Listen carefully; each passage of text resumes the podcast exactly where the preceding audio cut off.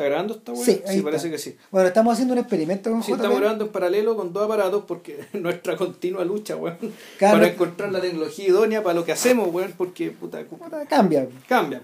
Eh, Son las 21.14 del día domingo 7 de junio del año 2015. 2000. Civil Cinema 212. 212. Sí. Sí. Y este, bueno, este podcast eh, lo hemos venido postergando harto porque puta, han pasado weón entre medio, weón. Estaba Se- bien se- anunciado. Se estrenó, se estrenó lo de Mad Max, weón, Ramírez se fue a Pituquera a Nueva York, volvió, Claro, eh, vol- vol- volvió entero, volvió invicto. vol- volví Eso- más eso- confundido que antes. Y, Claro. eh, pero igual con ganas de hacer eh, un repaso de, de lo que alcanzamos a ver de las películas de Emilio Fernández. Yo vi otras películas. Yo también. Ya. Y- ¿Vivo las mismas o no? Sí, las mismas. Ya. Mira, sí, básicamente lo que le Pero son más que la cresta, pues, o sea, Es que- es que son hartas, a en ver. realidad son hartas.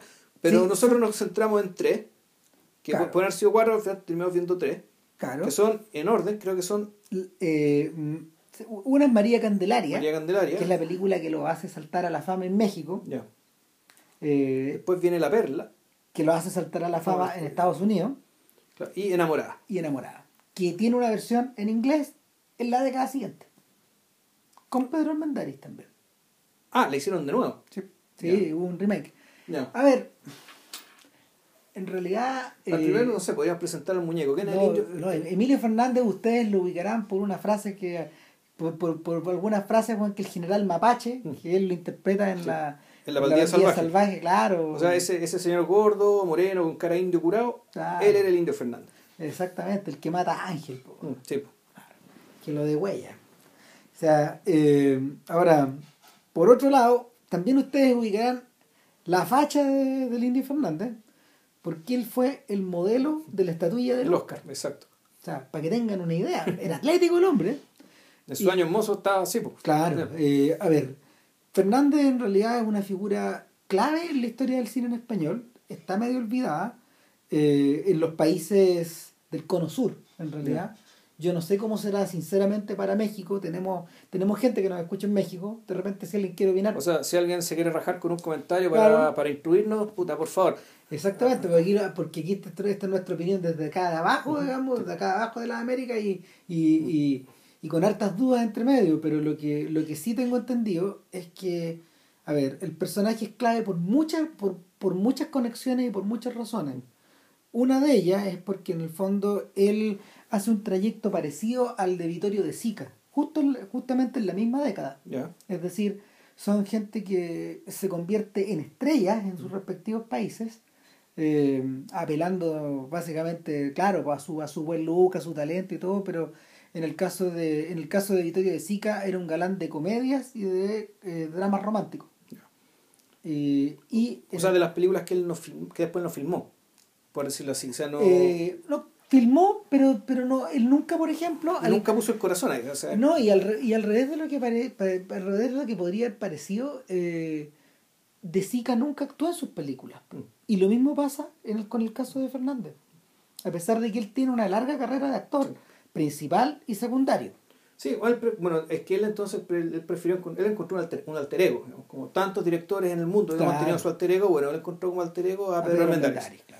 Pedro Armendáriz padre, porque hay un Pedro Armendáriz hijo que actor de teleseries, y actor en México y es conocido. sí. Eh, Ahora, Armendáriz, el- hay otro, otro titán, po. Otro titán. Hay, harta- Ya. hay hartas figuras que le disputan, hay hartas figuras que le disputan eh, terreno en el cine mexicano, partiendo por gente que, no sé, pues está dedicada a, a, a papeles mucho más de, de de de un perfil mucho más popular, incluso eran cantantes como el Negrete, ¿no? con Jorge Negrete, como Miguel Aceves Mejías, ¿cachai? Miguel a veces gemía como decía. Claro, este señor del pel, de, de la, de, como este- de esta especie de rayo de pelo blanco en la cabeza. ese es. Ya. Y, y en, en, en último término, alguna otra gente que, que actuó en películas, por ejemplo, en, en décadas posteriores, que actuó en las películas de, de del propio Luis Buñuel. Bueno, Armendáriz actuó con Buñuel. Sí, el bruto. Armendáriz es el bruto. De hecho, Claro. yo conocí a Armendáriz antes de ver las películas mexicanas, con el- haciendo de bruto. Claro. Y era un tipo que estábamos viendo la película con el Dono, un amigo de este podcast que. Y ya, ya, como 15 minutos de película, hoy la película se llama El Bruto y todavía no aparece el Bruto. Y de repente aparece bueno, Armendáriz bueno, en un matadero, loco. ¡Bruto! Ah, este es el Bruto. Puta, y eso te habla más o menos del, de la estampa que tenía Pedro Armendáriz, que era un Es un grandote, son estos grandote, palos claro. grandes que, que- y es básicamente la misma facha de Fernández. Más o menos, sí, y con la misma, in- ¿cómo se llama esto? Indisimulado, indisimulado rostro indígena, cosa que acá en Chile nos parecerá raro que haya un galán con rostro indígena, pero allá en México, México es un estado que se asumió mestizo y, y que es- y por lo tanto se asumió indígena también. Totalmente. O sea, de por hecho, lo tanto, puta, que hay una estrella haya tenido, es- eso, que haya tenido eso- esos rasgos, esa cara, y además, ah, y, y por lo tanto eso permitía que hiciera los papeles que hizo, ¿cachai? o sea, el hermano, el hermano de don Ramón Valdés.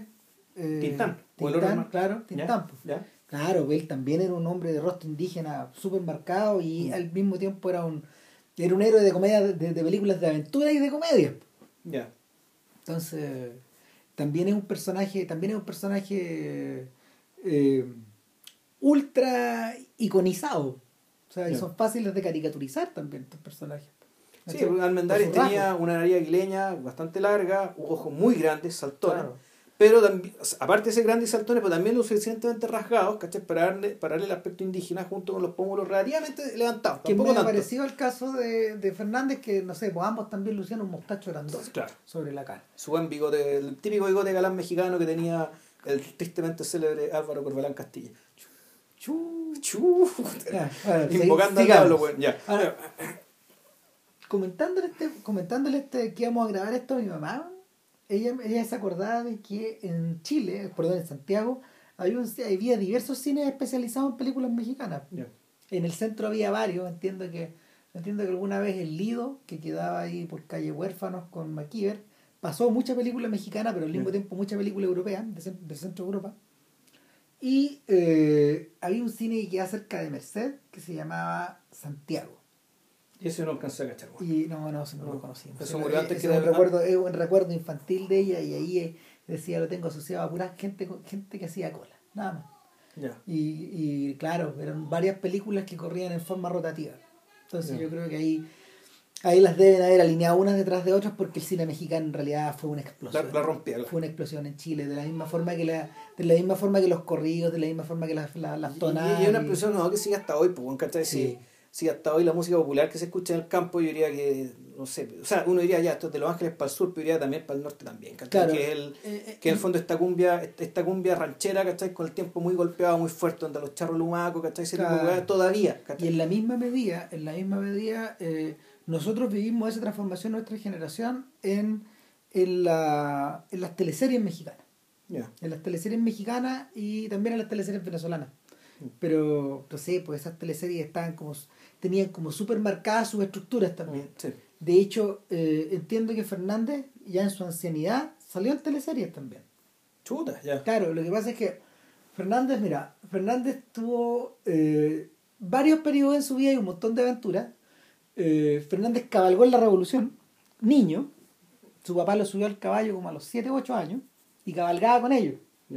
Y, y el niño tenía recuerdos súper vívidos de, de mm, entrar a pueblos o de, en el fondo, no sé, pues estas escenas que aparecen en Enamoradas, Claro. que son, son gente que son, son- O sea, la niñita que estaba con el, con el, con el capitán, digamos, Es él. es el mismo, es Es el el mismo mismo. Fernández, o sea, eso es lo que le Claro. tocó ver a él. Claro, entonces eh, el niño creció rodeado de estos vaqueros, porque de hecho para él los vaqueros son mexicanos más que americanos. O sea, o mejor dicho, los vaqueros gringos son la copia, fue lo que, Claro, lo que la los- adaptación. lo que los anglosajones, digamos, aprendieron de los vaqueros mexicanos y crearon su propio cuento, digamos, pero a partir de un modelo que ya existía, que era el vaquero mexicano. Claro. Eh, y eh, este personaje más este personaje más adelante se dedica a la actuación y rápidamente se va a Los Ángeles. Se va a Hollywood, sí. Se va a Los Ángeles, debe sentir el llamado muy luego, como un montón de otro, como un montón de otra gente en las Américas también, argentinos y chilenos y peruanos y O sea, en aquel entonces, para la impresión de Hollywood era mucho más permeable que ahora. Eh, yo creo es que no sé que fuera mucho más fácil entrar o qué, pero. La historia de Dolores del Río, que es la protagonista de María Candelaria, claro. ella es una señora que primero se volvió estrella en Estados Unidos. Mm. Y ahí el Indio Fernández se la trae a México para actuar en la película. Ella ya habiendo, ya sido, una- habiendo sido estrella durante los 30 y parte de los 40. Ahora, con una historia ya bien distinta, porque ella tuvo que irse a Estados Unidos arrancando la revolución, porque ella era de familia muy acomodada. Ujú. Y bueno, por esas cosas la vida terminó trabajando con el Indio Fernández, digamos que, Que era todo lo contrario. que era que tenía, claro, la, la historia, la, la historia contraria, pero, Eh, bueno, ¿cómo será que me empecé a buscar? pues, Me gustó mucho, me gustó mucho la actuación de ella, en, y aparte del aspecto, ¿no? Que era la preciosa Lola del Río. Que cómo será que Elvis, cuando, en algún momento Elvis le to- cuando estaba debutando le tocó trabajar con, con Dolores del Río cuando ella era una leyenda. Y ella va y le dice, "Usted- yo sé quién es usted y usted es ídola. Equivoco. Elvis le dijo a ella, háganse la idea del talante de las personas que estamos hablando. ¿cachai? Pero que ella hizo algo muy parecido a lo que hizo José Bor, ¿cachai? que en el fondo está, ya había tocado techo en Hollywood y podía seguir puta, ganando Oscar, ganando premios reconocimiento y en el fondo por, por cier- por cierto, no sé si sea patriotismo weón, ¿cachai? o qué, vuelve a México, así como José Bor lo llama Pedro Aguirre Cerda y le dice, ¿sabe qué? Quiero que usted se venga a dirigir Chile Films. Y José Bor, que está haciendo buena carrera en Hollywood, weón, se devuelve a Chile. ¿cachai? Cosa que uno diría puta impensado. Es como estar jugando, es como si Bravo en el Barcelona, weón, lo llaman del Colo Colo, weón, vente a jugar al Colo Colo y weón se volviera, ¿cachai? Eh, puta, bueno. Pero la impresión que tengo por toda esta historia es que es- ahora es noticia que Cuarón, weón, ¿cachai? Esta gente gane Claro. Oscar y qué sé yo. Antes Y- me da la impresión de que y- la cuestión era más permeable. Y obedece a casi toda una operación de marketing, Mm. meterse por ahí, ¿cachai? Mm. Eh, a propósito de eso, de hecho yo estuve escribiendo esta semana... O sea, por el tema de los gremios, weón. eh, tiene que ver con eso, pero también tiene que ver con la tiene que ver con la mundialización de las películas, en el fondo. Antiguamente habían, habían básicamente dos o tres centros a los cuales, a los cuales, a los cuales la gente, en realidad eran cuatro. Uno era Hong Kong, el otro era, el otro era Calcuta y Bombay. O sea, Bombay, claro. claro, pero los- esas dos las dos ciudades, las dos ciudades. Esas dos ciudades, porque son Bollywood no es, no es, no Bollywood no es No, no es todo India, Bollywood es Bombay. Claro, Calcuta está al otro lado, es la y frontera esa, con Bangladesh. y esa Claro. industria era gigante. La otra industria obviamente era, Era la era, no, era, era claro, era, era Hollywood y la otra era Francia. Era Francia, ya. Claro, entonces la gente confluía hacia allá. Y, y, y confluía magnetizada porque en realidad era muy difícil hacer cine en otros lados. Hoy día todo eso está mundializado, entonces la- las estrellas cinematográficas están mucho más repartidas. Y es por eso que y es por eso yo creo que se ha vuelto menos permeable, porque la gente tiende a quedarse en un puro lugar, salvo algunos casos en especial. Ya, de hecho, esta semana yo estaba escribiendo a propósito de este tema de la gente que, que, que rompe fronteras o se convierte en, en ídolo latino, por ejemplo, en otra cinematografía, eh, sobre Oscar Isaac, Ya. el, el protagonista de Inside Llewyn Davis, de, de los hermanos Cohen, que está haciendo una carrera que es de estrella, Sí. Porque de ahí, eh, de este, este gallo que había hecho unos pequeños roles en distintas películas, era, es, por ejemplo, es el, es el marido eh, de Jake, de, de la Maggie Gyllenhaal en Drive, esta película de Nicolas Winding Refn. Eh, pero después actúa con los Cohen y, y más tarde salta a otras películas, por ejemplo, como lo discutíamos contigo el otro día, Most Violent Year de J.C. Chandor. Luego Ex Machina, que ha tenido un montón de prensa y, y lo que tiene por delante es un papel, pa- es un papel, una mezcla de Luke Skywalker con, con Han Solo. Dicen que es el hijo de Han Solo en episodio 7. Ya. Y de ahí para adelante tiene dos cosas completamente contradictorias. Una de ellas es el rol protagónico en, en Show Me a Hero, en la nueva serie de HBO de David Simon, donde él interpreta a una, a una variación del alcalde de The Wire. Ah, Carchetti. Sí, porque también hace, hace un alcalde, un alcalde muy joven. Y eh, por otro lado, él es Apocalypse en la nueva película de X-Men, Ya. que es como un super villano.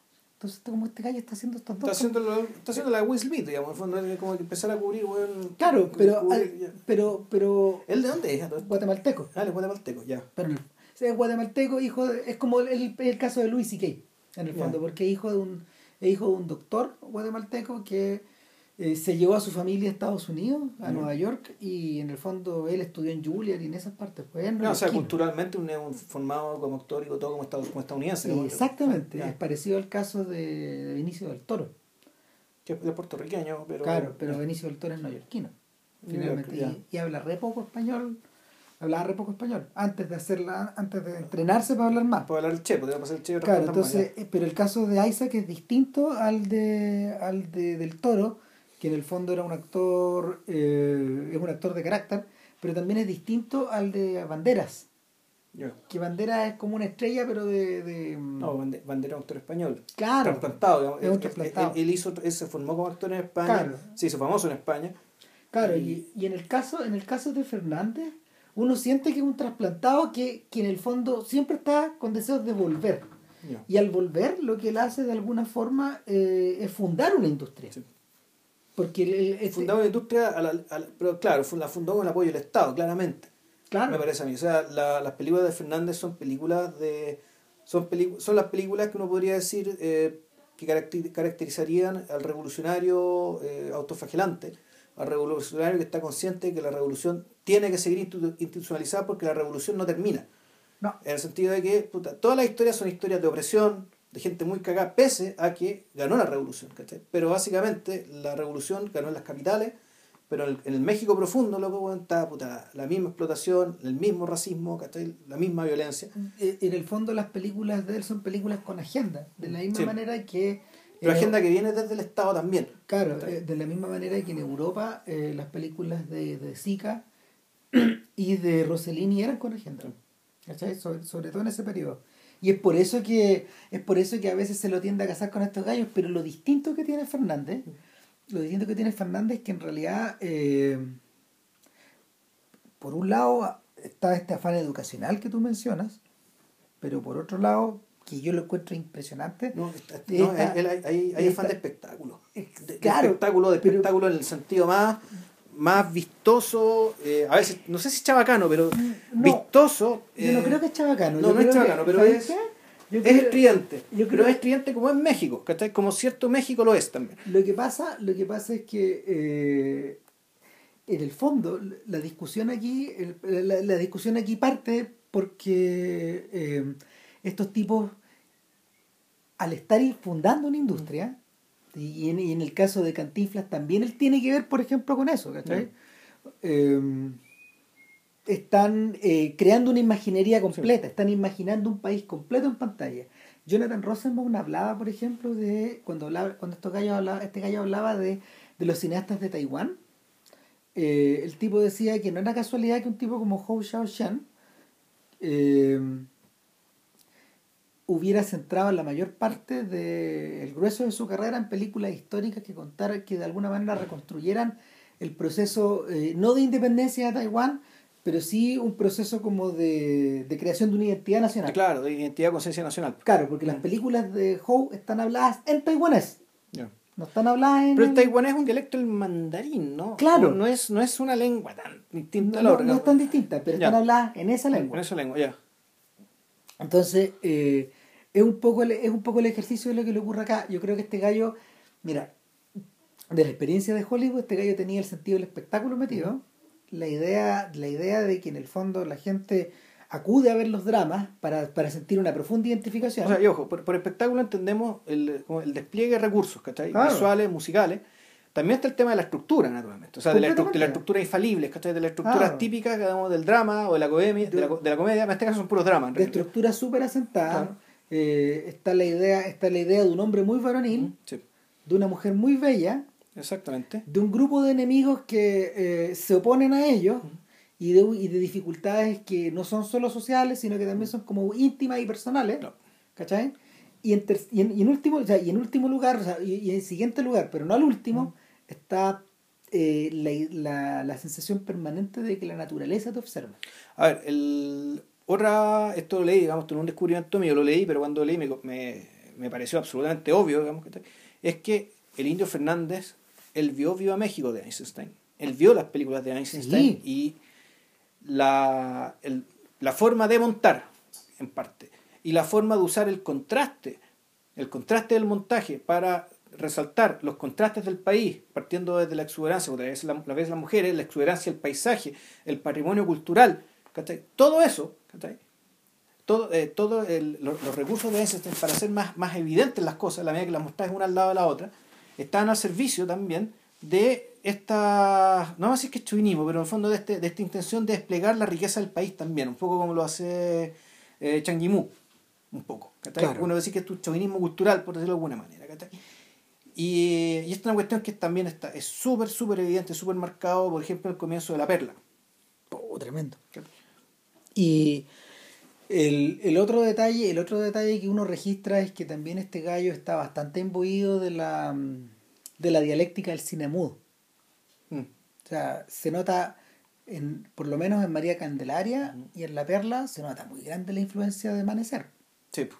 Sobre todo en la, sobre todo en el manejo de la de, de estos amantes contra la naturaleza, Claro. contra el mundo y que, y que eh, ellos forman una unidad muy pequeñita que está Claro. que es muy frágil. Que es como, son como estos, esta- esta- estas bolas de pasto seco que andan dando vueltas, ¿cachai? Por el Claro, desierto, el tumbleweed. Claro. Entonces, el, eso, eso, eso, es- eso es súper evidente. Y eh, otra cosa también que lo caracteriza en realidad es la recurrencia de sus colaboradores. Sí. Sobre todo dos. Hay un tipo que hace el sonido que se llama JC Fields, que es un gringo. Que un gringo, bueno. ¿Y el otro? es Pedro Armendari.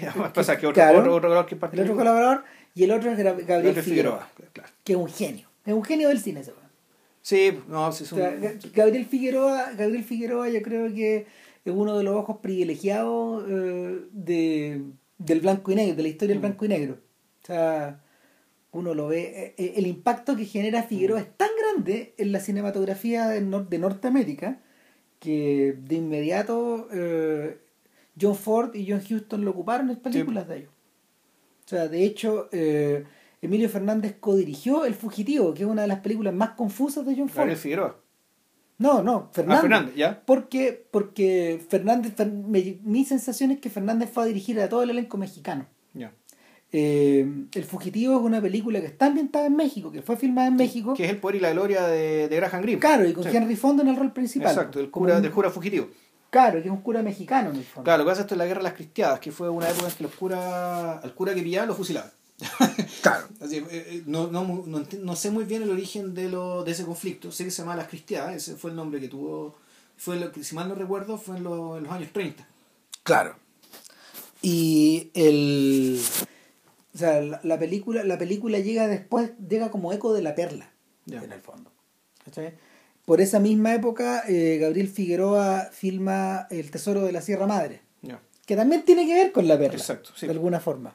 Sí. O sea, para que, para que vean, para que vean un poco la tremenda influencia que genera Bueno, esta es que, es que digamos que la perla, es que al mismo tiempo la perla era Steinbeck. Sí. Era un guion de Steinbeck, entonces, bueno, O sea, el, el- además siempre hay gringos en las películas de Fernández. Pues que por eso digo que la frontera era más permeable, no solo en el sentido de que de, de ir, a- de que iban hacia allá, digamos, que puta, claro, algunos- los mexicanos trabajaban en Hollywood, se convertían en estrellas de Hollywood, sino que también iba para el otro lado. ¿cachai? Sí, entonces el... A ver, yo creo, yo creo que, bueno, ah, tal vez podría ser un buen momento como para comenzar a entrar con María Candelaria. Cuando uno ve a María, mire, todas estas películas están en YouTube por si acaso. Sí. Y hay más todavía. Hartas más. Hay hartas más en YouTube.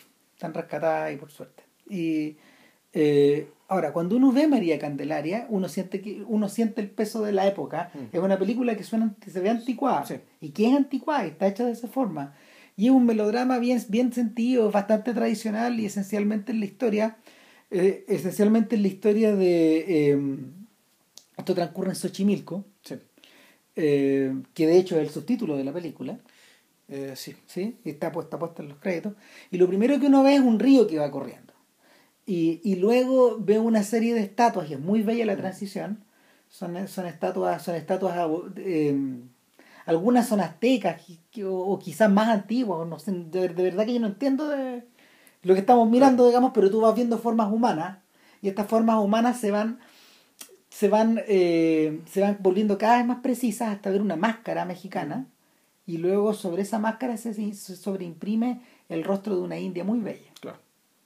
Y nosotros pensamos que es María Candelaria y no, lo que escuchamos es una narración de gente que le está, periodistas que le están consultando a un pintor acerca de su arte. Claro, y, y este es un truco bien de película vieja, po, ¿cachai? Muy de película vieja. Muy de película antigua, esto de que el, de, de, de que eh, eh, puta, en el fondo la historia va a ser narrada, ¿cachai? Puta, por alguien, ¿cachai? Y este alguien es, y este alguien te lo muestran es un personaje digético, que es un personaje que, que, que- que es parte de la historia, y que efectivamente es un pintor que, eh, eh, que tiene una especie de cuadro maldito, un cuadro que no le muestra a nadie. Claro. Eh, y un cuadro que está tan maldito que un día que, en la conferencia de prensa una periodista que, que, asume- que a, a la vez una seguidora de él bueno le pregunta pero este cuadro esta persona quién es de dónde de dónde salió que esto quiero saberlo el mundo tiene que saberlo un genio como usted esto es bien de película vieja insisto Sí. de la- de la- a partir de la excepcionalidad. Eh, Entonces, está toda la película es la historia de cómo este señor pintó el retrato de una india que se llamaba María Candelaria. Claro. Ahora, la... si uno lo piensa, el... de las tres películas, yo la que tengo más, pues esta ya la vi hace más de un mes, digamos que estoy Mm. la que- es la que tengo, la que menos impresión me dejó a nivel visual. Yo me parece que es la más convencional de las tres. Ojo que ganó la palma de oro en Cannes. ¿eh? Puta, capaz que sí. Sí, sí lo ganó. Sí. Pero, pero, pero aún así, claro, pues es una película que es la más convencional. Es la más convencional, es la que, es la que se ve menos, ju- me- me- menos jugada, digamos, que estoy más, más dispuesta digamos, a entenderse en los, en los códigos del público de la De época, hecho, ¿no? los encuadres es la que tiene encuadres más teatrales. Mm. Eh, uno son encuadres básicamente americanos y, y lo que lo que Y donde juega es cuando está el tema, volvemos, el tema del río, el tema de las balsas, ¿cachai? Cuando se Claro. como cuando se pone po. Claro, cuando adopta el lenguaje cuando cuando adopta el lenguaje de Murnau sin reserva Y el cine Entonces, mudo también. Claro, entonces eh, lo que pasa finalmente es que te queda la te queda la sensación de que te queda la sensación de que el mundo que está habitando la película en realidad es más cinematográfico Sí. que, que palpable. Y, y bueno, básicamente eh, esta María Candelaria, como tú bien decías ahí, eh, ella eh, es una mujer marcada en el pueblo porque Claro. su madre en el fondo fue Era- una presunta Era prostituta. una prostituta, sí. Claro, nunca se aclara. Mm. Y, y ella se empareja con el tipo más varonil del pueblo. Claro. Que el- y eso hace que estos dos queden inmediatamente aislados. Aislados, aislados y solos.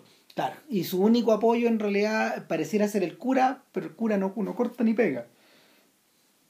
El cura del pueblo. Eh, y eh, los personajes que parecen estar. Eh, que parecen ten- te- tener tener más energía en el fondo son los malos de la historia. No, no, nada de malo entre comillas. El que era malo, el dueño de la pulpería, ese weón era malo con ganas. No, es que se aguanta muy bien hecho. Weón era muy malo. O sea, eh, es, una de la- es uno de los tipos más perversos que yo he visto en el cine en español. Y, y claro, o sea, él, él, él ap- apoyándose, él en el, en el fondo puro quiere con María Candelaria. Y, y apoyándose en el, en el rechazo, eh, los jode hasta que los quiebra, hasta que los rompe. Y hasta que, hasta que eh, les cobra una deuda, los obliga a matar Claro. el chanchito. Que, No, o sea, le mata al chancho un balazo. Claro, lo mata, un- Sí. claro, lo mata, lo mata un balazo eh, y luego mete preso a luego mete preso a Pedro Almendari y en último término puta, eh, eh, asusa al pueblo Sí, para pero- asusa al pueblo para que María Candelaria termine la piedad Claro, pero ahí, ahí entra todo el tema de que, claro, está el malo, pero en realidad el gran mal es otro, ¿cachai? Sí. El, el gran mal es la ignorancia, ¿cachai? Porque efectivamente en, en, en- en algún, en algún momento la María Candelaria acepta ser pintada por el pintor, digamos, que ya es un personaje que trata de ayudarlos, ¿cachai? Pero ayudarlos con sus medios y también un poco con su incomprensión, ¿cachai? Con el hecho de que es un tipo que se para a pintar cuadros, pero que en realidad vive en otro mundo. ese sujeto está haciendo turismo en cierta medida Está haciendo turismo con, o- con- con- al óleo, digamos que está ahí. Claro. Porque él, él, en realidad, él no puede ni entiende los códigos ni la forma de vivir de esta gente, por lo tanto, tampoco la puede ayudar realmente. es un personaje recurrente a mí no Mm. me hubiera extrañado por ejemplo que este personaje fuera gringo No.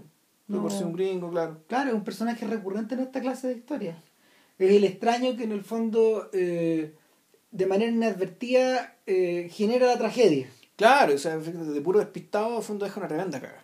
Claro, y, y- y es algo que lo arrepiente hasta el final de su vida. Claro, y, pero al mismo tiempo, pero bueno, él actúa de buena fe, si el otro problema es con lo que él no cuenta y con lo que uno como espectador a esta altura todavía se da cuenta que el, el gran drama, ¿cachai? Es puta, el cretinismo de, de la gran masa. ¿cachai? Sí. El la, la idiotez, ¿cachai? La, la idiotez es la forma de fanatismo, de moralina, de pudibundez, digamos, ¿cachai? Del exceso de pudor. O sea, es que están, y están, están todos atrapados en esta.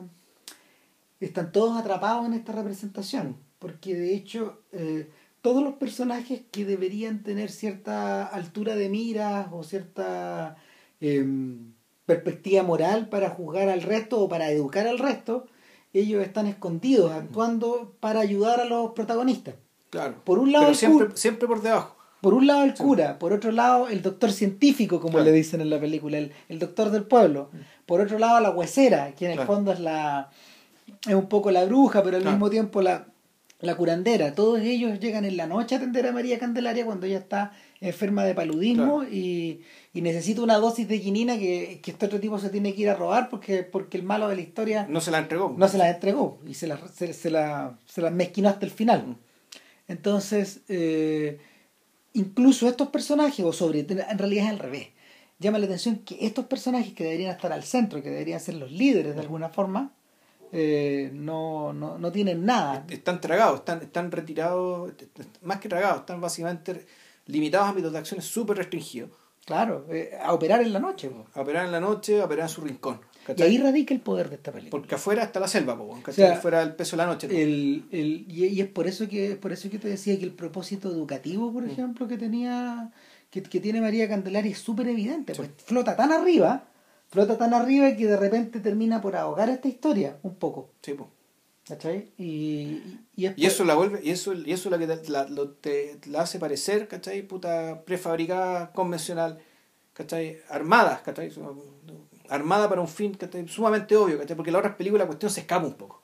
no ¿cachai? es que el, el- el tipo crece como Sí, cineasta. además. Yo creo que Ah. yo creo que lo que lo ayuda mucho es que en la siguiente película, en La Perla, Gabriel Figueroa es un tipo que comienza, comienza a colaborar mucho más de cerca con él. O sea, eh, el, el- el- la simbología incluso o la iconografía eh, llega a ser tremendamente poderosa. ¿no? Es tan tan así que eh, Mira, el gran momento de- el, el gran momento cinematográfico de María Candelaria es el último tercio. Cuando, cuando el pueblo, después de ver después de ver el cuadro donde está el rostro de ella, pero con el, con el cuerpo desnudo de otra Claro. mujer, confunde, confunde toda la situación Claro. o, o encuentra la Encuentra la excusa para encuentra echársela, la excusa po. para echársela Sí, en el claro. fondo y eh, enciende la antorcha y estas antorchas empiezan como a flotar en la noche y, y se dirigen rápidamente hacia la choza y ella empieza a huir. Y ahí viene una secuencia digna de cine mudo. Claro. donde, donde no hay donde no hay muchos diálogos. Y es similar a la secuencia final de la perla también. Sí. ahora el en el No, la enamorada. eh, no, y tam- también pasa también pasa un poco con la secuencia final de la enamorada. Pero en la, lo que ocurre lo que ocurre en la en la en, la pri- en, en- en- en María Candelaria en María Candelaria es que el, el mensaje finalmente es el que queda demasiado eh, queda demasiado arriba como te decía yo queda demasiado encima no es, es demasiado evidente ahora es poderoso Sí. por otro lado. Es tremendo porque, porque en, en ningún momento este sujeto está ocultando que en el fondo él está contando una suerte de fábula. Sí, es una fábula que tiene una estructura, que tiene, que tiene además una estructura cristológica, es decir, donde, donde se sacrifica un inocente, donde el, el sacrificio del inocente, del sacrificio del inocente se espera, ¿cachai? Que toda esa violencia como termine ahí, ¿cachai? Se canalice ahí y que a partir de, de a partir de ahí empiece un nuevo comienzo, empiece algo nuevo, ¿cachai? Empiece una mirada nueva, algo. Pero la película de eso, de ella no, De, eso no se hace cargo, ¿cachai? Supuestamente lo que pasa después ya queda en la conciencia del espectador. Claro, porque cuando uno ve la perla, cuando uno ve la perla que, que está basado ya en una fuente literaria y que por lo mismo se siente también fabulesca, Ujú. eh, las primeras imágenes son igual de iconográficas o, eh, al principio. Vemos el mar, Pues son más poderosos. son muchísimo más poderosos. Poderosos, más No, poderosos, Es sí. que ahí, ahí, ahí, ahí, ahí donde te decía que el que, O sea, que- es que el lente Figueroa claro. se, se pega un salto monumental. Es un combo de los hijos. La, la maestría de poner a una, después dos, después tres, después cuatro mujeres para al lado del mar. Y, con luego, eso basta. y luego empieza a jugar con la geometría Claro, de esto, porque exacto. estas mujeres se van, en el fondo, más que mujeres, son espaldas de mujeres que están cu- cubiertas como por, unos- por unos velos negros. O sea, podría, esto podría estar perfectamente filmado, claro, además en Arabia, ¿cachai? o en Grecia. Claro, tiene, tiene, este- tiene, tiene esta cosa, digamos, de que puede ser cualquier parte. Exacto, Mm. entonces la, la, la, la película ya comienza en tono universal. Sí. y, y comienza en una playa donde las oleadas son, las olas son tan grandes que impide que los pescadores de perlas que van diariamente a, a sumergirse y a arriesgar la vida, estos tipos puedan sumergirse, digamos, Claro. porque, porque eh, corren el riesgo de ser azotados en el coral. Claro. Y, y rápidamente se introduce hasta a la misma, a también a una pareja de, también una pareja de indígenas, Claro. y, pero esta vez tienen un niño. Un niñito. ¿Cachai? Y- se llama Juanito. Sí, se llama Juanito. ¿Y Quino se llama Tino? ¿Tino? ¿Quino? No me acuerdo cómo se llama. Joaquín. Eh, no, no se llama Joaquín, le el, personaje, Quino. El personaje de. Sí, de, Armendari. Y, y ella se llama Ana. Ya. Y, y nada, pues. Eh, Kino vuelve sin nada, otra vez, y están comiendo y, el- y pican al niñito. Lo pica un- una- un alacrán, un un alacrán. escorpión. Y lo llevan veloz, al, veloces al doctor, a- al pueblo en realidad. No te dicen si es una ciudad, si es un pueblo, da, da la sensación de que es prácticamente una villa. y, y- y el doctor es un americano que está borracho y que, que está, está como drogado en el fondo. Sí. Está tendido. Y Es una piltrafa humana, weón. Claro, es un gordo, es un gordo que está semidesnudo, que está tendido en una cama y no se niega a atender a nadie. Claro. Y, y está tirando perlas al interior del, de, de un vaso, de una copa de vinagre, se las está, se las está tomando. Es una imagen de. Es una, es una imagen de, de decadencia, por Claro. decirlo así. Y. eh, de, de- de ahí para adelante el niñito se mejora, no explican mucho, lo hacen, la hacen corta. Lo que pasa es que no lo atienden y al final lo termina atendiendo una especie de partera, alguien que Claro, la huesera. La huesera del pueblo, ¿cachai? Y ahí se la arregla, weón, puta, y el cabro chico zafa, weón. Claro, y, y luego el luego el clima redra y eh, Joaquín se sumerge y, y, y, y él, él ya ve algo extraordinario en el fondo del mar, Claro. que es una, una enorme ostra que se abre y, ve algo que brilla. ¿Sabes que la, la secuencia se parece mucho a cómo Gollum encuentra el anillo? Sí, sí, sí, es un poco así. se porque- parece harto. porque está porque el personaje está el personaje bajo el agua está luchando contra algo que es más fuerte que él y de alguna manera él le tuerce la mano a la naturaleza O y, sea, a- y arranca algo del fondo no, claro, y el, y el fondo, y parte del suspenso era que el tipo se pudo haber muerto. O sea Claro. que efectivamente el costo, el, el costo de encontrar esta perla, la, la perla no se la encontró fácil, sino que fue algo realmente muy difícil y algo por lo cual, y eso como que desde el principio ya te dice qué es lo que va a pasar después, ¿cachai? Que este tipo con tal de agarrar la perla realmente es capaz de sacrificarlo todo. Sí. O prácticamente todo. Entonces, aquí empieza ya una. Y aquí, claro. bueno vuelve- el tipo se perdón el tipo se sube al bote y lo que uno ve es una, una, una carcajada que, Es que, demoníaca. que es demoníaca, es diabólica y el, en el cielo no se ve el sol, el sol está tapado por una nube siniestra Claro. y ella, ella ve lo que viene su esposa. ella. No, claro, la esposa ve que, que se viene la noche. Claro. Ella lo sabe. Claro, O sea, lo y, intuye. y lo reciben como rey en el pueblo. eh, y, hay una, y hay un pequeño interludio musical, que también son importantes estos interludios Claro. las películas de... Es que ahí, ahí, ahí hablamos de la vocación del cine como espectáculo, espectáculo. Donde música no diegética, donde están bailando danzas tradicionales, pero a toda orquesta, con una orquesta que no está ahí. ¿cachai? Tocan canciones típicas mexicanas, del- de, la- de- de uno presume, ¿cachai? por las canciones, que esto transcurre en Veracruz, ¿cachai? esto es costa atlántica, en el Golfo. Claro. ¿cachai? Porque tocan las canciones típicas, tocan la bamba, tocan el pájaro cuy, ¿cachai? Ese es el otro detalle de las Eh. películas. Las tres transcurren en lugares... En, dis- En distintos lugares de México. Pues Xochimilco eso es DF, el- eh, es cerca del DF, Sí. y creo que ahora acá está casi conurbado, está, Claro, está conurbado. y en el, en el caso de en el caso de enamoradas el norte El norte, exacto, Eh, bien al norte bien al norte. y bueno eh, después de, después de esta enorme después de esta enorme fiesta donde en el fondo lo reciben como lo, lo reciben a él como el rey Sí.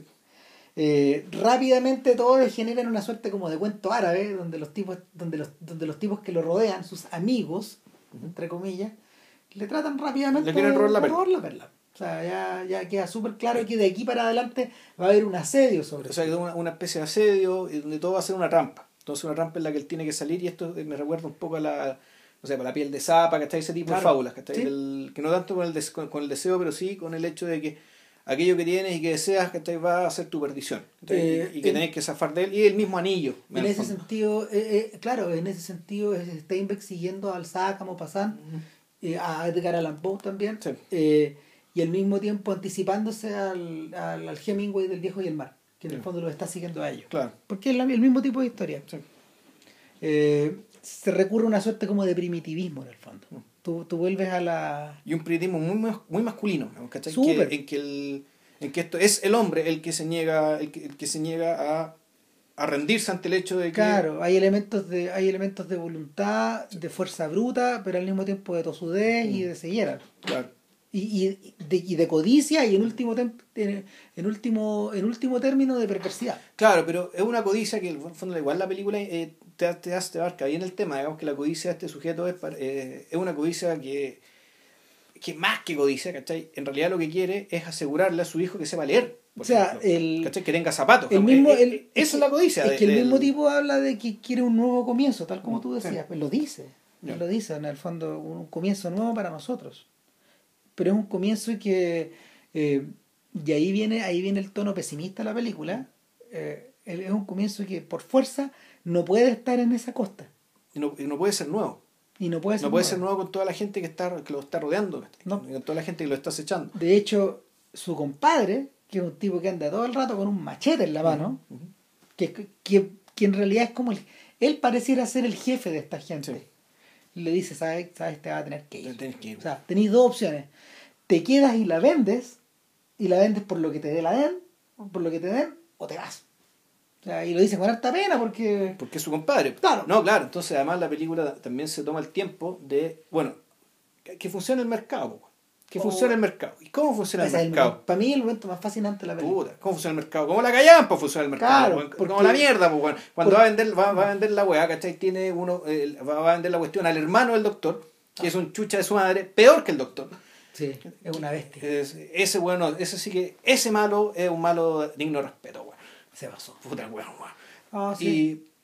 Y claro, que el loco se consigue, se consigue eh, tasadores falsos, weón, ¿cachai? Lo amenaza, weón, le quiere ofrecer una cagada, weón. y- Claro, lo primero que dice, ¿sabes qué? Esto es oropel. Esto no me interesa. Mm. Eh, en, en dicho frase así, eh, el, la, la observación de que el malo sea gringo, bueno, y Ah. hable así, bueno, eh, Ah. lo dice todo. Puta. Y, y una y otra vez este tipo va a tratar de venderla y él dice, y en, un- último, en un momento muy exasperante ya, el tipo dice, te doy mil pesos porque en el fondo, no sé, te respeto. Y, y, y no, quiere, no quiere pagar más. Ahí está el límite del mercado al borde de la playa. Claro. Luca. Luca. Ah, no, hay, no hay más. No hay más. Luca que valdrá, ¿cuánto? Ya, ponte 50 lucas, weón. Claro, no sé, da lo Da- mismo. da pero- pero- Pero, pero la, la rareza del objeto eh, le es tan evidente, le es tan evidente al dueño que, que finalmente opta por escapar.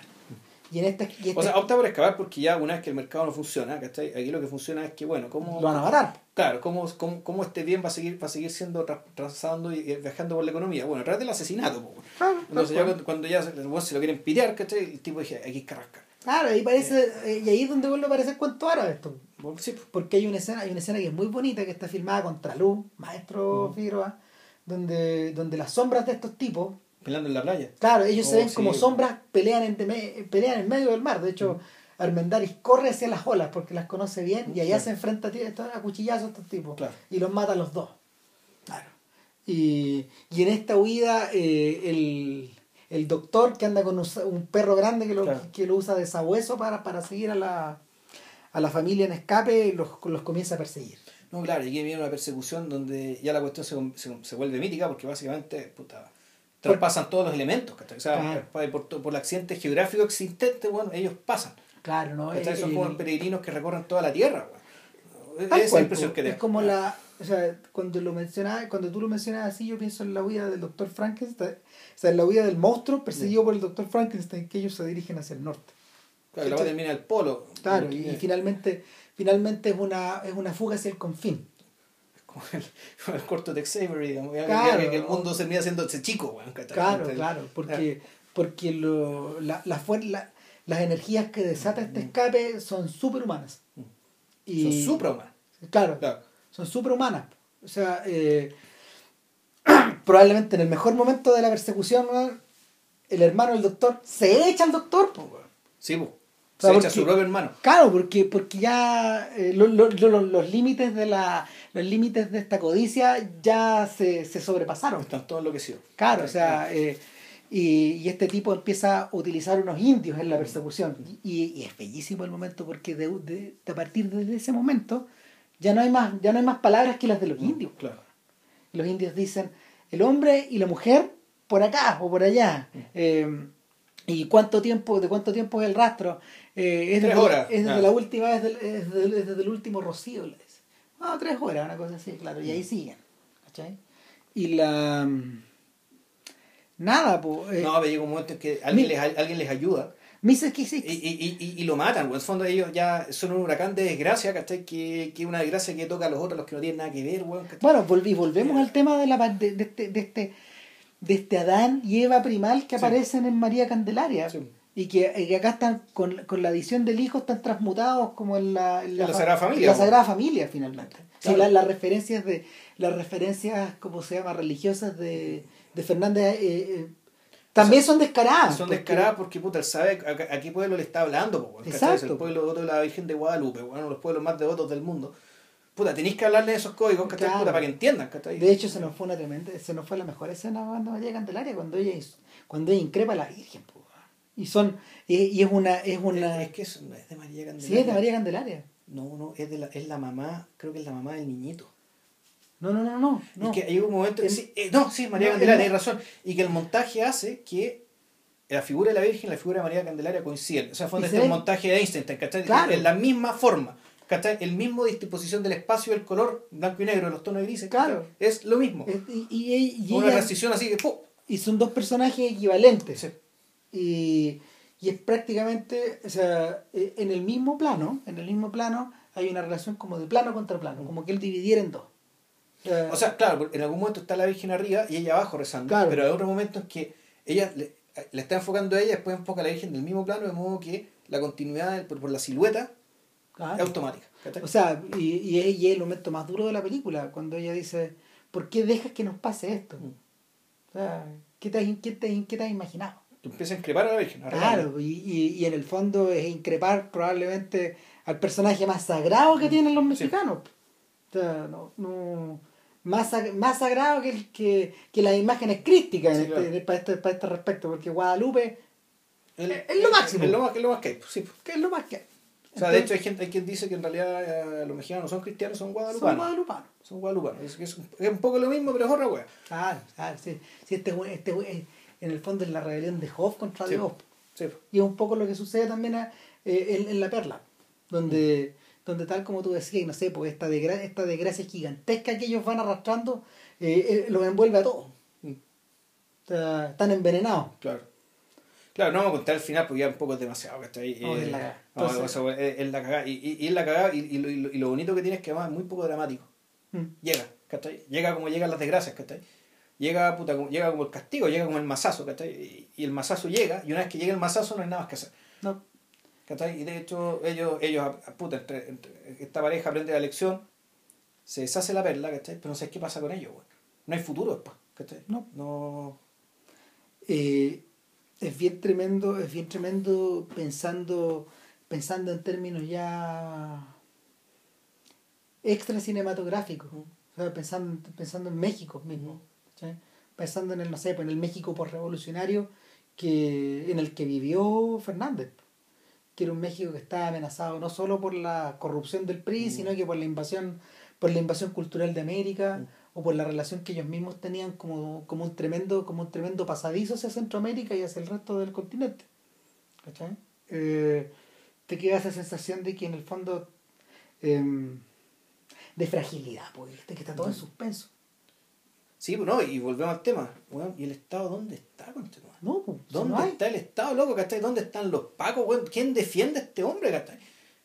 ¿Quién lo enorme- defiende, pues? Es O sea- un enorme remolino, pues si en el fondo los pacos en- y los gendarmes, los gendarmes de María de Candelaria son un obstáculo para que este otro tipo vaya a defender a su mujer. Sí, pues. O sea, termina, termina O sea, echando hay- a patar, la- echando abajo la, la, pu- la la puerta de la cárcel. Claro, y por último, y en realidad son instrumentos, ¿cachai? Del weón rico para cagarse este indio, Claro, ¿cachai?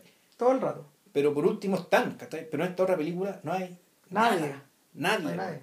Este, este indio, compadre, este, este, este indio Joaquín, digamos, que está solo. Bueno, es medio parecido eh, y es por eso que por ello es por eso que siento que la perla está conectada con el fugitivo y también está conectada con el tesoro de Sierra Madre, porque son dos películas donde la figura del Estado tampoco está presente. Es que al revés, es que en el fugitivo, en realidad, al revés, el Estado es el que te perseguía. Mm, O sea, el, el- Estado es el que, el que te persigue, digamos, tú estás arrancando el Estado. Si el Estado no está, es porque tú estás arrancando él, porque si el Estado te pilla, te fusila. Ahora, pero en la película de Houston no existe nada. No, no. Eh, eso- eso Buscadores es- de oro, eso es California, bueno, la fiebre del oro, ¿cachai? Eh, esta lógica donde.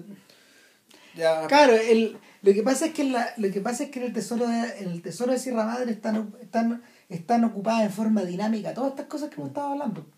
Porque porque el, estos buscadores que están est- estos buscavidas que están prácticamente pidiendo en la calle en México abandonados abandonados finalmente son son los resabios de estas de estos gringos de la pandilla de estas pandillas salvajes que bajaban que bajaban y cruzaban la frontera y que estos sujetos no podían volver Ya.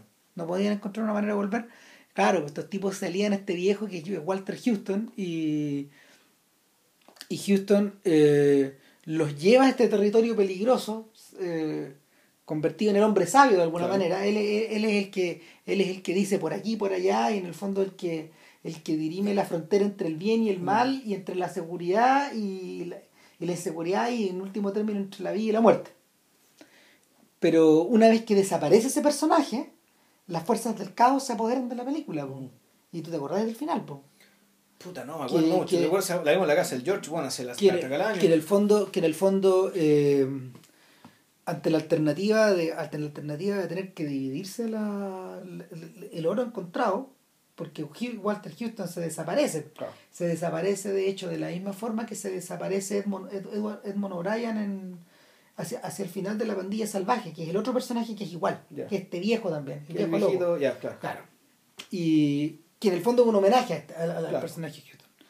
Y al- el fondo, el o se murió o es que aquí, o olió que iba a correr la sangre y bueno, o sea, se fue. exacto. Claro, O sea, claro. o sea, eh, o- le tomó el olor a todo esto. Exacto. Le tomó el olor a muerto. Y, y, y, y, y Bogart, eh, Bogart embosca a Tim Holt y se lo echa.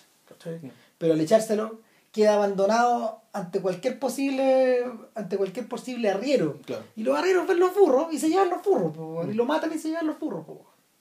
Y dejan, y dejan el, dejan el oro tirado eh, para que se vuelva a meter en el, se, se vuelva a meter en la tierra o se esparza en el polvo Claro. o se vaya a los ríos. po. Y, y claro, la fotografía de Figueroa cumple la misma función.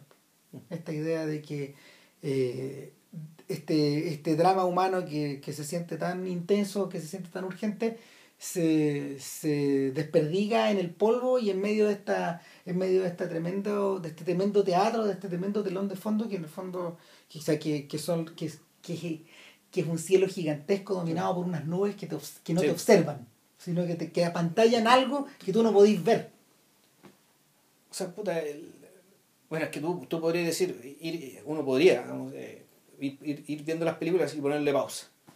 ¿Qué es este cielo, weón? Puta, ¿Qué es esto, weón? es una pared Esto es, esto, esto es libertad, esto son miles de posibilidades, weón, este es un peso gigantesco, ¿cachai? Del que no, cuyo fondo es ver la atmósfera, ¿cachai? O sea, es, es, es hacer visible la atmósfera que pesa sobre nosotros, ¿cachai? Que nos impide, weón, salir volando hacia el espacio. imagínate, Es imagi- mentira, la gravedad lo que nos, lo que nos impide salir volando del espacio, digamos, es un decir. pero imagínate que esta- esa misma percepción la ocupó y Houston y Figueroa la ocuparon en la noche de la iguana años después Y después bajo el volcán, pues, exacto porque volvieron a trabajar de nuevo De nuevo, sí. Cada, entonces cier- cada 15 años, Claro, cada- pero, juntos, pero en la medida en la medida que iban avanzando, bueno, es que, es que Houston vivía en México también. Sí. Entonces, Puerto Vallarta, creo.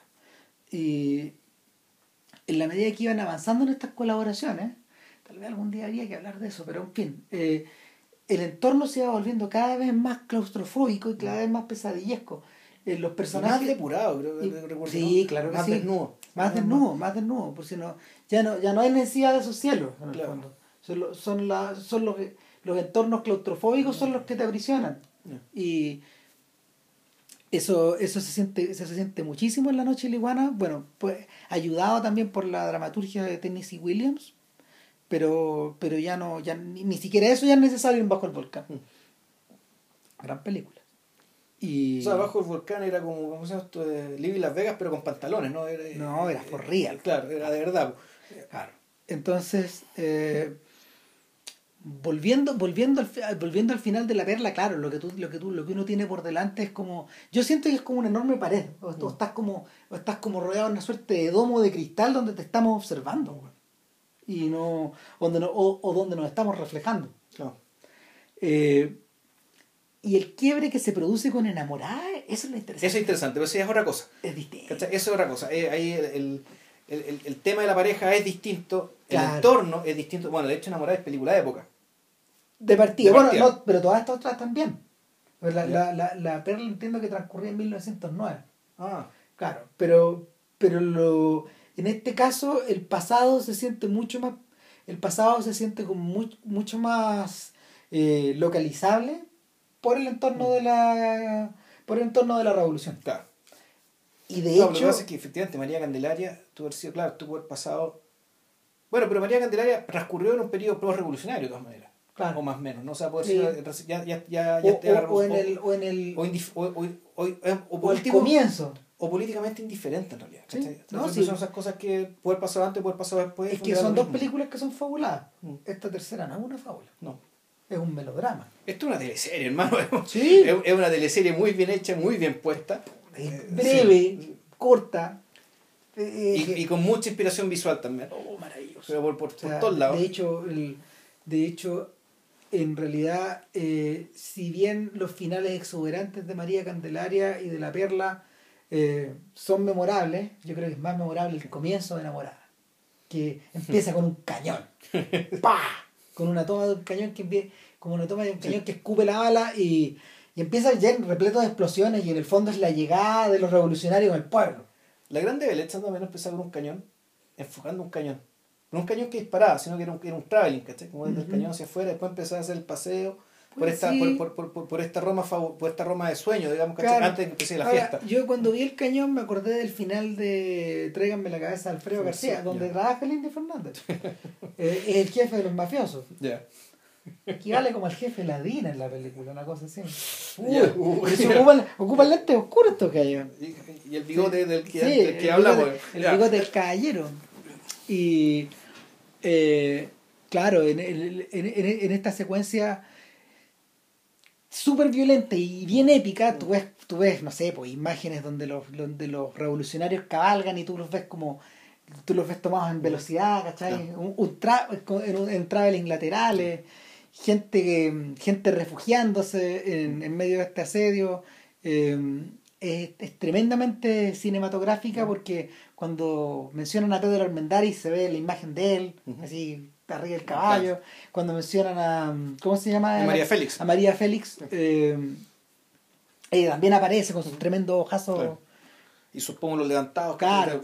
Y, y claro, el, la película empieza en el caos. La película empieza en el caos y en el, en la, en el apex de la destrucción. Sí. ¿Cachai? Y, y de ahí para abajo, de ahí para abajo lo que vemos es las consecuencias.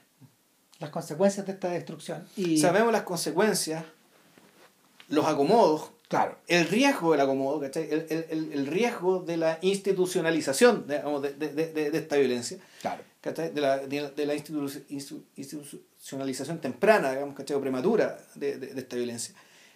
Y después de esta escena, nos encontramos con un grupo de caballeros, digamos, ¿cachai? de los notables del pueblo, que están puta, encerrados en una pieza, viendo cómo llegó esta gente, y donde empiezan, empieza a perfilar puta, más o menos el quién es quién dentro de este pueblo. Eh, al cual dentro de todos, o contra el cual, con el cual va a convivir y enfrentarse, puta, el, el Hay, comandante... hay- hay- hay tres personajes en el fondo importantes. po. Está el cura, está el cura del pueblo. Son, son cuatro. está el cura del pueblo, está el comerciante, Claro. que en el fondo es el empresario del pueblo, Claro. el dueño de todo, el dueño de toda la, de todos los Del comercios. estanco, digamos. Luego está el dueño de las tierras y está la hija del dueño de las tierras. Sí. Y está el ¿Me gringo. Y, y. Sí. Y está el gringo, El gringo. el extranjero, que es el pretendiente de la hija. Claro. Claro. Y estos sujetos están viendo qué hacen. Entonces el cura le dice, no se preocupen. El general tanto, ¿cómo se llama? No me acuerdo. No me acuerdo. Pedro Almendari. ya. El general Pedro, Pedro Almendari, Gerard Almendari. bueno, claro, es amigo mío. Lo conozco desde que éramos niños. de- de- de- éramos- Estudiamos en el seminario. Claro. Claro, y, y eso ya te dice algo. O sea, decir, diablo, este gallo, o sea, de- del seminario a las balas. No, eso implica que un hombre instruido, ¿Sí? que sabe leer, escribir, Sí. ¿cachai? y que tuvo algún tipo de formación religiosa. Además, eh, dent- eh, bueno, hay una escena, como bien decidora, ¿cachai? Está hecha, y está hecha contra cierto tipo humano y probablemente un tipo humano con nombre y apellido, incluso. ¿cachai? Porque el comerciante del pueblo habla muy golpeado, muy fuerte, que estos no son revolucionarios, son una manga de bandidos, ¿cachai? Y va, va, va, va, Me vienen a robar. po. vienen, a robar, y, va. Y el dueño de las tierras, que que, que, un, que un, un señor ya mayor, que el papá María Félix, también dice, ya bueno, quiere hablar conmigo, voy para allá. Y, y también, todos bien, aparentemente todos muy viriles, todo muy claro, todo muy muy muy a caballo de lo que se espera de ellos como, como, hombres de bien que son. Y todo cambia cuando efectivamente se produce la, reu- la reunión. Se produce el conciliábulo, digamos, de todos estos notables con el general. Esto se produce puta, en una especie de... Es como un sótano, güey. O una bodega de algo. Sí, es como una bodega que lo están usando de cuartel general.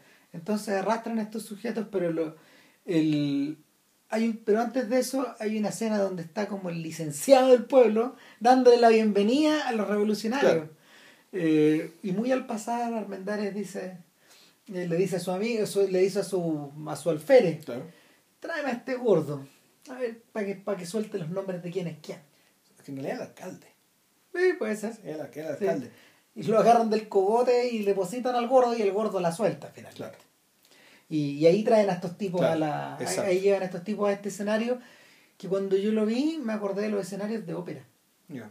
¿Cachai? Que son eh, a ver, un escenario de ópera, eh, ¿qué necesita? Necesita fuentes de luz en determinadas partes, por lo general atrás y, a- y arriba. Siempre un espacio abierto único. Digamos, Es un espacio abierto sí. único donde, donde eh, los personajes se pueden mover eh, se pueden mover con cierta comodidad pero siempre pero tal como tú dices es un espacio único entonces es un espacio que finalmente eh, propugna hacia la economía de Claro. hacia la economía de recursos y, y es, un- y es lo mismo que pasa acá Mm, porque dos o tres escenas se comprimen en una Claro.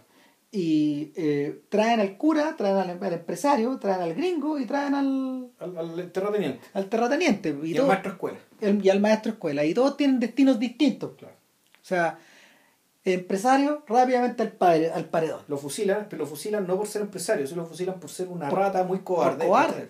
Que el que, el que hablaba golpeado en la casa de los, el- el- en la casa del, del terrateniente. sacó voz de terciopelo Cuando llegó la hora de los cubos, ¿cachai? se convirtió en un tipo muy salamero y, y con tal de que no le quitaran un peso, ¿cachai? Eh, of- le ofreció la esposa Sí. a este general.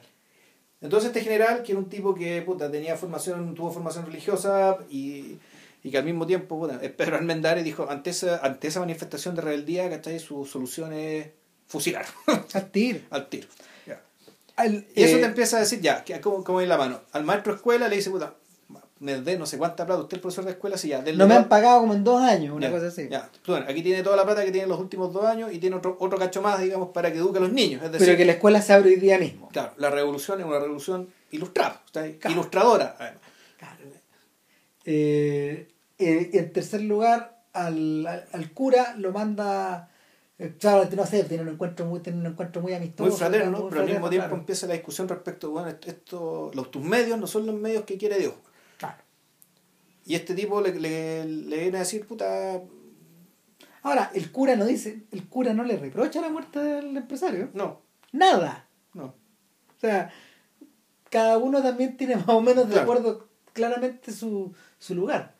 El gringo, por su parte, le dice, ¿sabe qué? Yo me voy a casar, yo estoy... eh, yo, yo, yo tengo que hacer un viaje y le quería solicitar un salvoconducto para poder ir y volver. El tipo se lo da. Se lo da, pues, ya anda, no va gringo. Claro, y el gringo desaparece y luego queda el terrateniente. Y el terrateniente se porta como macho. También. No, no, no, no, no agacha la cabeza, no le reconoce ningún derecho. Pero el otro lo respeta. Y el otro. Y lo mete preso. Lo mete preso, pero no lo fusila. ¿Por qué? Porque lo respeta. Claro. Y, y, de- y todo esto era presenciado, esto es la escena. Ahí está la cuestión biográfica, digamos, que por una niñita, que es la hija adoptiva del, del, del- de, Pedro, de, Pedro, de Pedro Almendari. del personaje, claro. Claro, el personaje de Pedro Almendari. Y que, claro, pues sus papás murieron, qué sé yo, y de todas formas decía, bueno, lo que va a haber ahora la va a educar para la vida. ¿cachai? No lo dice exactamente así, pero en realidad, bueno, ¿dónde va a estar mejor? ¿Va a estar mejor aquí o en la casa Claro, cualquiera? Ella le dice, papito, papito. papá, papá, y él Claro. vio, y la niñita vio cómo mandó a fusilar a uno, digamos, ¿cachai? Como- Claro. Cosas que, claro, no son, no son espectáculos para niños, pero en fondo, toda esta gran escena es, pa- es para encontrarse, creo yo, es, es por la necesidad de perfilar con precisión el talante del héroe, ¿cachai? Sí. Del talante de un héroe que en circunstancias normales, con una, una mirada más vasta, una mirada me- menos, menos, menos pulida, ¿cachai? Habría sido bastante equívoco o bien contradictorio o contraproducente incluso, ¿cachai? Tener este personaje como héroe, por lo tanto, era necesario hacerlo, enfrentarlo con todos estos cinceles, digamos, para irlo moldeando de distinta manera. Claro, Fíjate que eh, hará cosa de un par de meses yo me leí una historia más o menos parecida que es la de los, se llama Los de Abajo, la novela de De Mariano, Mariano Suela. Sí, se la dimos en el colegio, no me acuerdo una mierda, pero se la Claro, bueno, Mariano Suela era un doctor que, que escribió eh, esta novela en 1915 Ya. en San Diego. Eso es durante la revolución. Durante. Durante la revolución. Durante. Estos gallos, en algún, en algún momento estos gallos suben hacia el norte. Y la, la pose, digamos, la, el, el grupo el grupo de los revolucionarios se divide y el doctor Azuela se va hacia el norte y en un periodo bien corto escribe este libro que es bastante corto. Lo recomiendo absolutamente. Es un librazo. Se pasó. ¿Y qué cuenta? Cuenta el ascenso de un, revolu- de un general. El ascenso de un general que al principio de esta historia es un indio, que a ver, es un indio muy respetado, muy respetado en su sierra, eh, que, la novela comienza cuando él, en el fondo, eh, unos sujetos tratan de aprovecharse de su mujer que está viviendo solo en la casa, sin saber que este tipo ha vuelto. Y este tipo los acribilla, acribilla a estos ladrones, eh, que son de otro grupo revolucionario. Entonces, las facciones todavía se estaban formando y en esta en esta correría tiene en esta correría les queman la casa finalmente a ellos y ella tiene que ir a refugiarse ante unos parientes y él se mete en el camino y de acuerdo a su tremendo prestigio por la región empieza a recopilar hombres y lo empiezan a seguir. Y, Son eh, los caudillos. Claro, lo empiezan a seguir eh, en forma automática y la novela, la novela, lo, la novela lo observa desde lejos, eh, con una mirada bien clínica, con una gran descripción de personajes, es como un western en cierta medida, Mm. Me recordó un poco las escenas como épicas de, mm, de Meridiano de Sangre de Cormac McCarthy, que no me cae duda que se leyó ese libro. Ya. Y, eh, pero la, la cuña, la cuña, el punto de inflexión acá es que en un momento aparece un güero. ¿Cachai? Y este, y este güero de ojos azules, ¿cachai? Este personaje que, que es un cuiquito, eh, es un doctor. Es un doctor que comenzó la revolución en el otro bando y se da vuelta para unirse a la... Lo busca, busca este tipo. A los dorados de Villa, porque esto es el norte, ¿no? Claro, y, y no son de Villa. Ya. Son de Villa, y en el fondo están, están un poco descolgados de... Nunca aparece Villa en la historia, pero sí aparecen sus soldados. Y este el general que, que protagoniza la historia y que al cual, al, al cual sigue este, este, este güero, este doctor, eh, que en el fondo es un trasunto de Mariano Suela, Ya. finalmente. Es como su alter ego. Eh, este doctor va observando la acción, eh, de alguna manera se gana el aprecio de estos revolucionarios, pero rápidamente eh, cuando junta una buena cantidad de plata y raja San Diego. Justamente. Y, y, y de ahí les escribe, ¿cachai? Y se aleja de la acción. Ay, y tal como lo hace, tal como lo hace Suela. El mismo suela, claro. Claro. Entonces, eh, y luego de ahí para abajo viene, no sé, por todo, todo este periodo de las persecuciones contra los soldados de Villa y cómo, los cómo los destruyen. Y es una, es una especie como de arco de ascenso y caída, pero finalmente lo que queda, lo que queda flotando es esta sensación de que eh, esta enorme fuerza de la historia que te va arrastrando va haciendo desaparecer a, tu, a tus propios soldados y a tus contrarios y en, el- y en, y en algún momento tú, tú mismo te sientes atrapado por ese torbellino y no, no te puedes no te puedes sustraer pero al mismo tiempo no puedes evitar que te no puedes evitar que te, que te pase por encima que te, No. que te muela.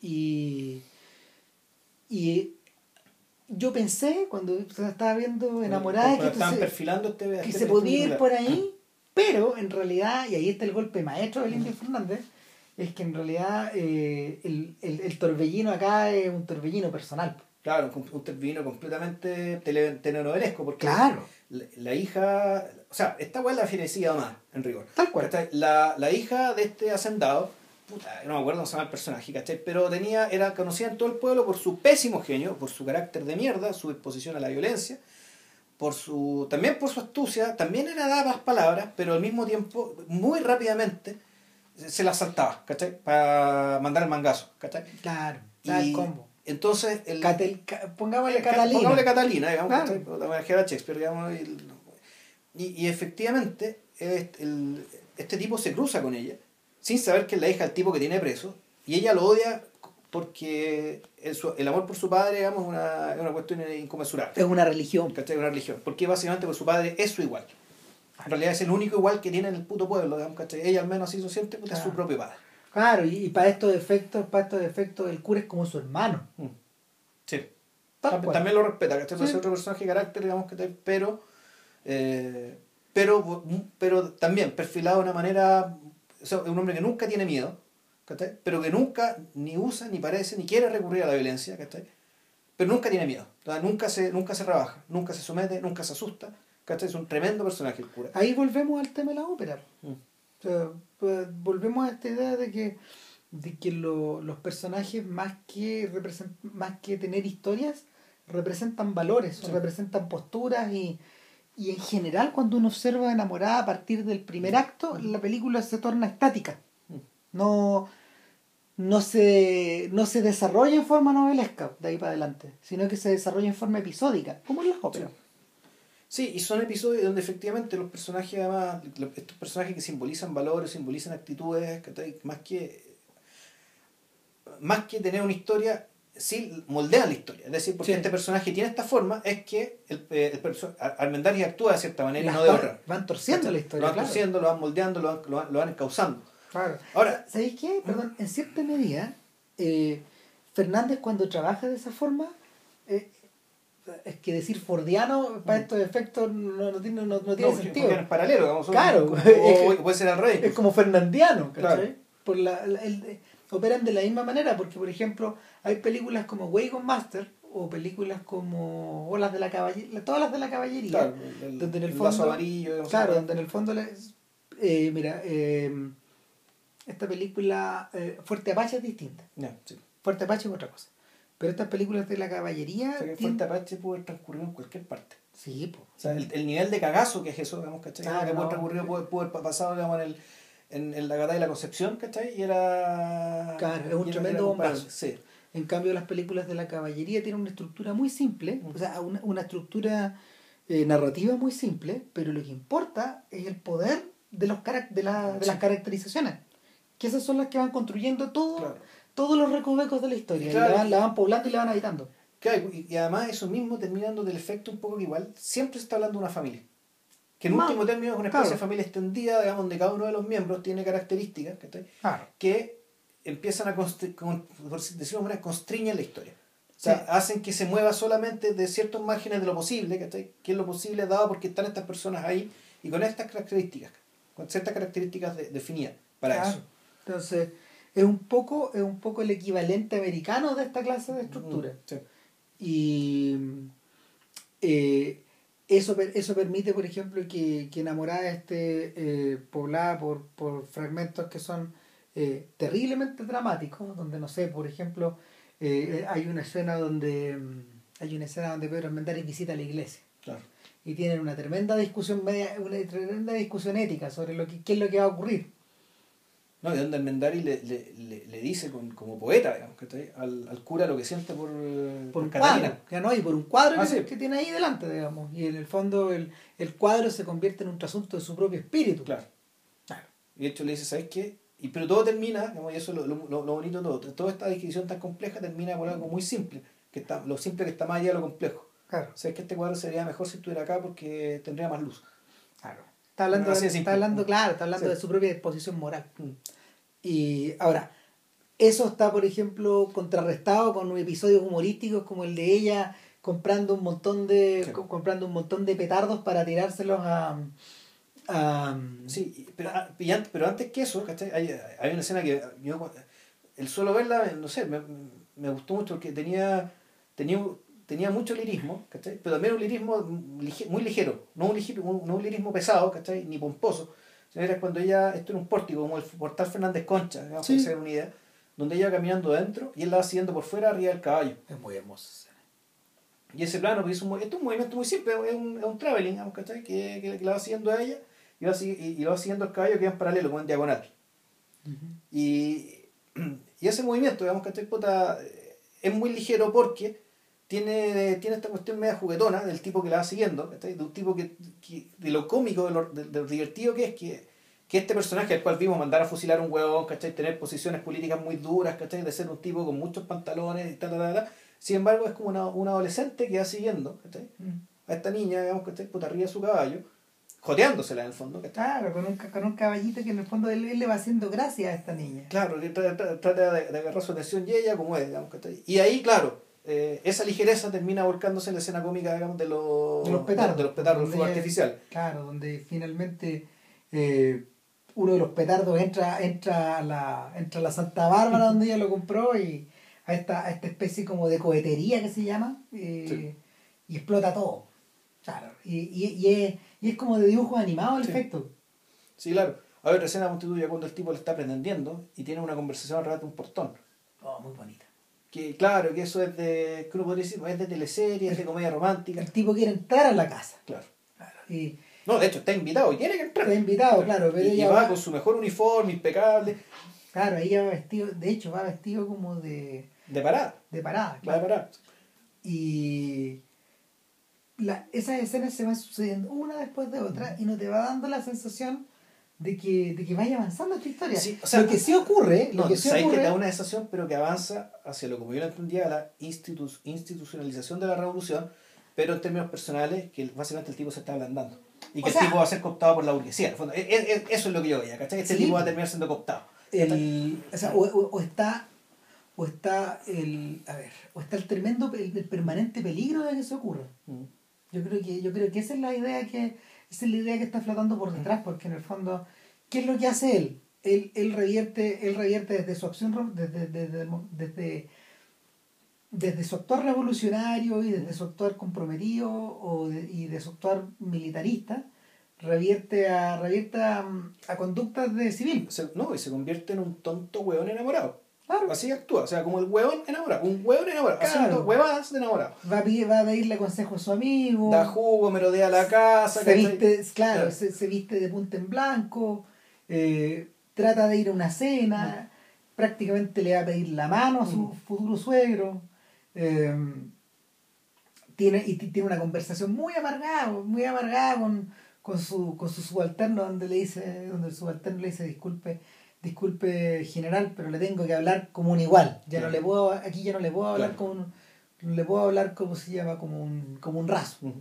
y, y, y- y le dice yo sufrí mucho porque hay una mujer muy mala, bla, bla, bla, bla. No, claro, porque llega un momento en que el subalterno me dice, oye, general, usted está dando jugo. Le dicen, general, juéguesela porque si no se arrepentir. Como me arrepentí yo. Claro, y ahí le explico una historia. Y le cuento la historia, qué sé yo, y los dos medio curados, ¿cachai? Como tiene que ser, pues, Claro, y en el momento, en el momento de mayor agonía, y aquí es donde se empieza a prolongar la agonía, el tipo revierte la serenata. ¿Cachai? Claro. Y, y se- y se empieza, y se empieza, se empieza a convertir cada vez más en un civil. Sí. El, Y en un civil que está dispuesto a todo, es la impresión, dispuesto a todo. Eso, Claro. Todo implica abandonar la revolución incluso, ¿cachai? Le dice. Claro. Claro. Entonces, ahí, curiosamente, la salvación viene por el bando enemigo. ¿cachai? Y cuando precipita la invasión del bando enemigo que quiere, que quiere, que quiere recuperar la ciudad. Claro. En el, el equivalente fordiano de esto, eh, en- uno no lo encuentra ya en, la, en las películas de la, mm, de la caballería, sino que uno lo encuentra en My Darling Clementine, en Pasión de los Fuertes, que le llaman. La película de los hermanos Clanton con los hermanos Herb. Y, y claro, es el momento, es el momento en que Wyatt deja, mm, deja la pradera después de la muerte de su, de, de su hermano más, más joven y se, y se emplea como sheriff. Y allí él empieza a adoptar eh, la galanura de un sheriff local. De autoridad. Se empieza a vestir bien, sus Mm. botas están bien lustradas, el sombrero está inclinado de manera perfecta y, y, mm, él se pone en un portal a esperar a la chiquilla para llevársela a bailar los domingos. ¿Cachai? Entonces, tú No, claro, él adopta el modo de la civilización, pues una civilización que bueno, muy frágil, muy precaria, digamos, ¿cachai? Pero es, como el como el personaje, este, este, este bárbaro Ataulfo, creo que se llama, este bárbaro de Borges, ¿cachai? Que en algún momento cuando están sitiando Rávena, Mm. ¿cachai? Decide, "Vea, voy a ir a defender Rávena, ¿cachai? Porque es, esa arquitectura, esas construcciones, esa geometría, ¿cachai? Me interpreta más que mi forma de vida actual. Claro. O sea, lo de Guayaber, un poco en el fondo que efectivamente se pasó, se pasó un bando al otro. ¿cachai? Tal cual. Ahora, ahora, en este caso no es, no es tan así, digamos, que, o sea, es, es eso, pero en realidad la- los antagonismos tienen otro significado. Lo que late de fondo en la historia de una traición, ese es el sentido Mm. que tiene. Es, es por eso la razón de que My Darling Clementine se filmó es la primera película que Ford filma en la posguerra. ¿cachai? También hace sentido por esa razón. Porque de aquí para adelante, de aquí para adelante hay otra, hay, hay, hay- la pistola, las, pil- las pistolas se guardan. O hay que sacarlas por última vez antes de. Sí, pero además, además, John Ford no es un tipo que era de izquierda originalmente y después se volvió facho, ¿no? Eh, es más, O- com- es, que es- es es más com- complicado que eso. Es más complicado que eso, pero lo que sí, lo que sí, toda esta gente, no solo Ujú. él, to- George Stevens, William Wyler, Frank Capra, todos ellos adoptaron posiciones políticas más duras con la llegada de los 50. Ya. Todos. O sea, y estamos hablando de gente que era que estaba en el corazón del liberalismo de Hollywood de los 30. No, claro, hay gente que en cierto sentido fue pagada por el New Deal, digamos, ¿cachai? Y Claro. estaba, estaba del lado del hombre común, estaba del lado de la grandes mayoría, ¿cachai? Ah. En, en- en- en- en la época de la crisis, después de la crisis. Y, y, Eh. y en último término, los 50 fueron los tipos que realmente, ahora tú no los puedes ver, diagnosticaron bien el mal que venía. Ya, Está bien diagnosticado, o sea, The Searchers es la, The Searchers es la respuesta a eso. Eh, pero el, en, en, en este, en este caso en particular, eh, el, el, el proceso de civilizamiento, de, el proceso del, de civilizamiento de, Del general, digamos. del general eh, es, es divertido porque ideológicamente es el camino equivocado. Sí. Porque ella cada vez lo respeta menos, po. Y cada vez lo respeta menos, y menos, y menos. Y, y, y tal como tú decías, po, Pero en eh, algún momento se, se produce una inflexión, si no el final, claro. el, el final que se da es in- inconcebible con eso.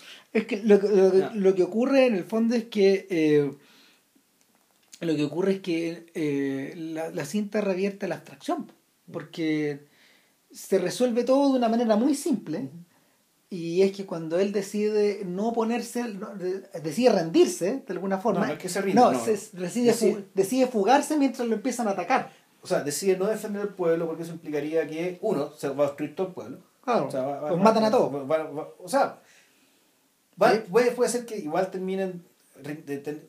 Eran menos. Entonces, en el fondo, quedarse a defender el pueblo le iban a matar a todos y iban a destruir a todo el pueblo. Entonces decía, ya, esta batalla no la puedo pelear. No la puedo ganar, así que mejor no la doy. Así que se va.